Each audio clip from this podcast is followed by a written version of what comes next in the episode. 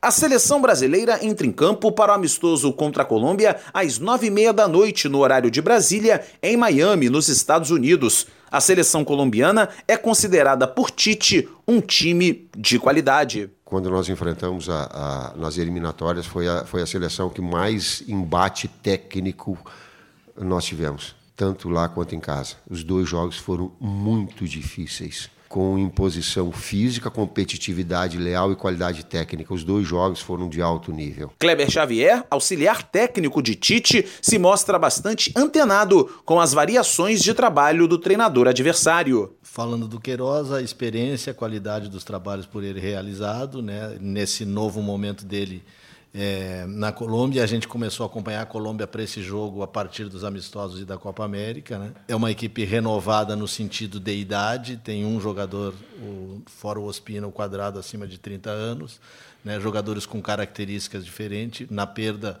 nessa convocação do James e do Cardona, perde um jogador de articulação ganha jogadores de velocidade e de força pelos lados. O técnico Tite, à frente da seleção brasileira, encarou a Colômbia em três ocasiões dois jogos de eliminatórias e um amistoso. O Brasil está invicto, venceu duas e empatou uma. A agência Rádio Web, com informações da seleção brasileira, Cadu Macri. Torcida e seleção, gigantes por natureza.